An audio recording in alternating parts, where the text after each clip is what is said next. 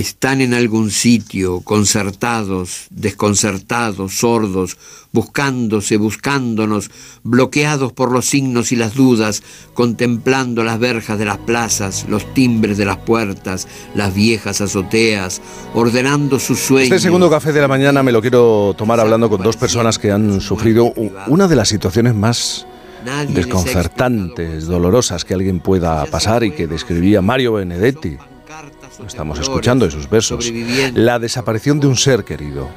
Un tema del que van a oír hablar mucho en estos días porque el 9 de marzo se celebra el Día Nacional de los Desaparecidos sin causa aparente. En España se tramitan 22.000 denuncias de desaparecidos al año. El 90% de ellas se resuelven. Pero ¿qué pasa con los que con las que se mantienen activas? Cada año 2.000 personas desaparecen y no se vuelve a saber de ellos, creando una herida que no sana en las familias. Familias como las de Cristina Bergua, que desapareció el 9 de marzo de 1997. Aquella tarde, Juan y su mujer salieron de casa, no sin antes despedirse de su hija de 16 años, Cristina, Pitu para ellos. Ella se fue poco después. Cogió sus llaves, se despidió de su hermano, salió a la puerta, esa puerta de esa casa en Cornellá. 27 años después, esto es lo último que se sabe. Más de 9.800 días eh, después de la historia de Cristina, sigue, seguimos sin conocer el final. ¿Qué pasó con ella aquella tarde de marzo? ¿Dónde está ahora? ¿Quién se la llevó?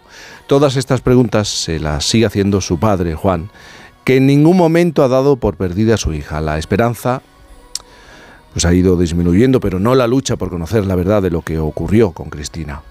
Juan, buenos días. Hola, buenos días, Jaime. Buenos días. 27 años después, ¿cómo, ¿cómo mantiene uno la llama, la fuerza, las ganas de seguir luchando, seguir preguntando, seguir buscando? Bueno, pues tiene, porque tienes que hacerlo, porque es tu hija y no te queda más narices que tener hmm. que hacer todo lo que haga falta por, por tratar al menos, ya no te voy a decir de encontrarla, pero sí saber qué le pudo suceder. Hmm. Y esto es, un, es algo que, esta esperanza y esta lucha que tenemos mi mujer y yo, mientras tengamos vida, vamos a seguir trabajando para saber qué le pudo ocurrir. Tu hija Cristina fue vista por última vez a las 9 de la noche de aquel día y, y tú a las 10 de la noche, tú ya sabías que algo había pasado, ¿no? Sí, porque resulta de que, a ver, en casa teníamos unas normas, ¿no? En aquel entonces no existían móviles, ni, ordenadores, ni cosas de estas así. Y entonces, pues cuando eh, alguien salía, pues siempre en el recibido dejábamos una nota, ¿no? Pues hemos ido a pasear o estoy en tal sitio, para aquí, o sea, siempre estábamos más o menos comunicados. Y Cristina, pues a ver, era una niña con 16 años que, que, que normalmente siempre venía antes de su hora en aquellos entonces que hablamos hace 27 años. Eh, tenía que llegar a las 10 de la noche. Eh, alguna vez se retrasaba por cualquier motivo y llamaba por teléfono a casa. Eh, la noche anterior ya dejó una nota en, el recibido de casa diciendo que se iba a cenar a casa de una amiga y a ver una película. Dejó el número de teléfono de la, de la amiga. Mm. Eh, mi mujer llamó y, si estaba allí le dijo, bueno, pues ya te iremos a buscar cuando termine la película, me llama que vamos a buscarte. Y ella dijo, no mamá, sí. Y como está aquí cerquita, porque ha dado dos porterías más abajo, eh, yo ya mismo me voy para casa, o sea que no hay ningún problema. Con esto eh, me vengo a referir de que hmm. eh, siempre ha habido una comunicación muy relativa entre nosotros en el sentido de, los horarios, ¿no? Y, entonces, bueno, pues aquel día cuando era las 10 de la mañana, de la noche y, yo vi que no se encendía la luz del recibido, la verdad que ya me empecé a alarmar porque no era normal, no era normal. Y a las 10 y 5 le dije yo a mi mujer, digo, eh, llamas a las amigas por teléfono, digo, a ver que si han visto a Cristina, digo, porque yo me voy a la policía a poner la denuncia, pero rápidamente, ¿no? Denuncia que no me aceptaron siendo una menor. Y luego después con aquella frase famosa de hay que esperar 24 o 48 horas por si la persona aparece, porque siendo una cría se ha podido retrasar, se ha podido quedarse a, a dormir en casa de una amiga y no le ha dicho nada a ustedes, o sea, montones de excusas. Y todo esto, pues la verdad, nosotros no lo podíamos aguantar y empecemos a trabajar y a buscarla por todas partes. Claro, tú sabías que algo estaba pasando y, y a la mañana siguiente incluso incluso acudes, pides la ayuda de un programa que era muy popular en aquel entonces, quién sabe dónde, de Paco Lobatón. Sí, sí, sí, exactamente. Yo por la, me puse rápidamente, como sabía que ese programa estaba en auge, que ya ver, que yo siempre lo digo, ¿no? Que yo pensaba que muchas de las cosas que ocurrían en ese programa, que igual pensaba yo esto era un montaje de televisión, ¿no? Pero no, no, hasta que me pasó y, y lo viví en mis propias carnes y vi que, que efectivamente era, era una realidad.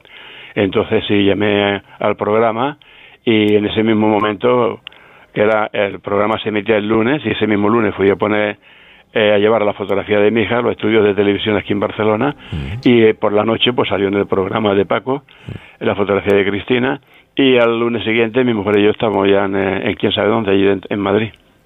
Cuando desapareció tu hija, claro, os encontrasteis con muchas piedras en ese camino, ¿no? Apenas había formación por parte de las fuerzas de seguridad del Estado, no había recuento oficial de personas desaparecidas, todos los procesos eran mucho más lentos. ¿Todo esto ha cambiado con el paso de los años? Sí, claro, muchísimo, afortunadamente y gracias a la lucha que Intersos, que bueno, resulta de que como no teníamos dónde acudir nada más que a la policía, pues entonces decidimos que, que tenemos que hacer algo más que, porque si no, a ver qué haces tú, tú no te puedes quedar en tu casa esperando a que la policía te, te notifique algo que normalmente no lo hacen porque rápidamente pusieron un secreto de sumario, entonces no te dicen nada. Y entonces una vez en un programa de radio, pues me encontré con varias familias con la misma situación que yo y cuando salimos del estudio, pues hablamos y le dije que si querían que formáramos una asociación de personas desaparecidas, puesto que en España yo ya había averiguado que no existía ninguna. Y nos pusimos de acuerdo, entonces fundamos pues la primera asociación de España de personas desaparecidas, que es Intersos. Y a, raíz de aquí, bueno, pues ya empezamos a, trabajar porque no había absolutamente nada, de nada, de nada. Entonces, es como intentar de subir una montaña, como tú vienes a comentar, y encontrarte con muchas piedras, tropezar muchas veces, y hasta que llega a la cima, y cuando llega a la cima y mira, y ves que esos tropezones y esos obstáculos que te encontraba en el camino mm. han valido la pena y han valido la pena por los logros que se han llegado a conseguir en estos 25 años de existencia de, Intersos. Pero Juan, 27 años han pasado desde la desaparición de tu hija. Hace siete tuvisteis que solicitar que, eh, que vuestra hija fuera declarada fallecida por una cuestión burocrática. Sí, la verdad es que fue nos supuso un golpe muy duro para mi mujer y para mí, porque la ley dice que que a partir de los 10 años ya la podía dar por fallecida y nosotros pues no teníamos intención de darla, darla por fallecida en ningún momento. Pero esperamos a los 20 años porque nos informamos y nos dijeron, nos aconsejaron que era conveniente que después de 20 años de no haber ni una sola pista, porque es que no ha habido nada, absolutamente nada, de nada, de nada, pues entonces que sería conveniente para beneficio de, de mi otro hijo, pues que darla por darla por fallecida, ¿no? Entonces tuve que ir al juzgado eh, para que me hicieran certificado de fallecimiento, porque debido a los trámites burocráticos, luego, si no lo arreglo en vida, una vez que no estemos, mi mujer y yo, mi hijo, pues posiblemente pues tendría problemas, ¿no? Y entonces pues tuve que hacerlo con todo el dolor de nuestro corazón, pero tuvimos que hacerlo, que por cierto, eh, cuando entré por la puerta del juzgado, el tortazo que me pegué contra el suelo fue pequeño mido un metro ochenta y, todo lo largo caí en el, suelo boca abajo. Ah. Y para firmar, pues tuve que esperar un buen rato porque la mano me temblaba porque es que era imposible de que yo pues pudiera firmar porque estaba firmando la muerte de mi hija. Juan, eh, quiero saludar también a Joaquín Amils. Eh, él sabe muy bien de, de, qué estás hablando porque en el año 2008 sufrió la desaparición de su hijo Joaquín Fernández Jr. Desde entonces ha dedicado su vida a apoyar como tú a los que como él tienen que vivir con esta herida abierta. Él es presidente de esos desaparecidos. Joaquín, buenos días. Hola, buenos días y un saludo muy cariñoso, Juan. Eh, este próximo 9 de, marzo se celebra el Día de los eh, Desaparecidos sin causa aparente, pero claro, existen, esto por si algunos oyentes o muchos oyentes no lo saben, existen tres tipos de desaparecidos en España. ¿Cuáles son las diferencias? ¿Qué tipos hay? Bueno, tenemos eh, la desaparición voluntaria, que es eh, cuando la persona opta por marcharse, cuando no hay ningún tipo de indicio de que exista algo forzoso. Está la, desaparición involuntaria, que es cuando la, persona desaparecida puede tener eh, trastornos de salud mental, puede tener alguna enfermedad cognitiva, cuando está pasando por una depresión, cuando son menores de edad y está ya por último la desaparición forzosa, que es cuando hay indicios de criminalidad. Y cada una, lógicamente, tipificada y con uno, una reglamentación distinta.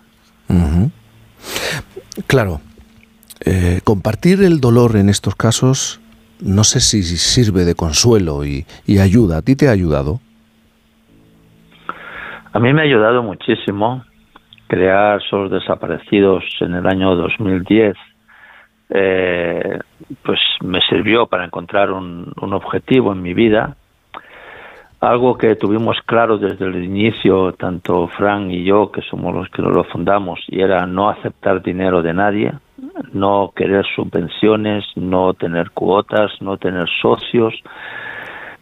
Eso significaba un reto y pasados 14 años seguimos en la misma línea. Eh, creo que somos un país muy solidario y desde el primer momento apostamos por esa solidaridad. Sin duda hemos avanzado muchísimo. Nada tiene que ver las desapariciones en el 2008, 2009, 2010 eh, a los protocolos que existen hoy. Pero nos queda muchísimo por avanzar. Tenemos que cambiar muchísimas cosas que estamos encasquillados en sistemas, en burocracia, en, en parcelas distintas de cada uno, cuando realmente el único camino que nos puede ayudar es la unidad y es, es poder eh, trabajar juntos y con algo que está claro, que es que todos sumamos. El año pasado, desde esos desaparecidos, creasteis la primera red de desaparecidos internacional. ¿Cómo se gestó esta idea? Ha sido, supongo que habrá sido complejo. Sí, nos llevó casi un año. Sigue la misma la, la, misma filosofía que esos desaparecidos, no aceptar dinero de nadie. Estamos presentes en Brasil, en México, en República Dominicana, en Argentina, en Chile, en Perú, eh, tenemos propuestas ahora para ampliar a Estados Unidos y Canadá y lo que se trata es de poder ayudarnos cuando tenemos desapariciones en otro país. Es decir, cuando una persona desaparece en nuestro país y es de origen, por ejemplo, de Argentina y aquí no tiene contactos, a nosotros es muy difícil poder ayudarles porque no tenemos copia de la denuncia, no tenemos datos, eh, nos tenemos que fiar de lo que nos están contando. Sin embargo, si tenemos en su país de origen una asociación que trabaja junto con nosotros, que tiene los mismos compromisos que nosotros, entonces todo ese trámite burocrático lo estamos eliminando. De hecho, eh, hemos localizado dos niños venezolanos, eh, los hemos encontrado en Perú, una española la hemos también encontrado en Lima, eh, un niño de origen argentino también ha sido encontrado en México. Es decir, nos está ayudando muchísimo a, mm, a, saltarnos toda la burocracia que a veces supone la desaparición de una persona en otro país.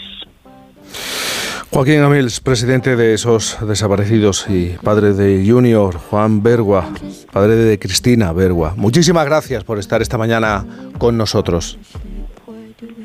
Gracias a vosotros. Gracias y muy buenos días. Las 9.31, las 8.31 en Canarias. Esto es Por fin no es lunes.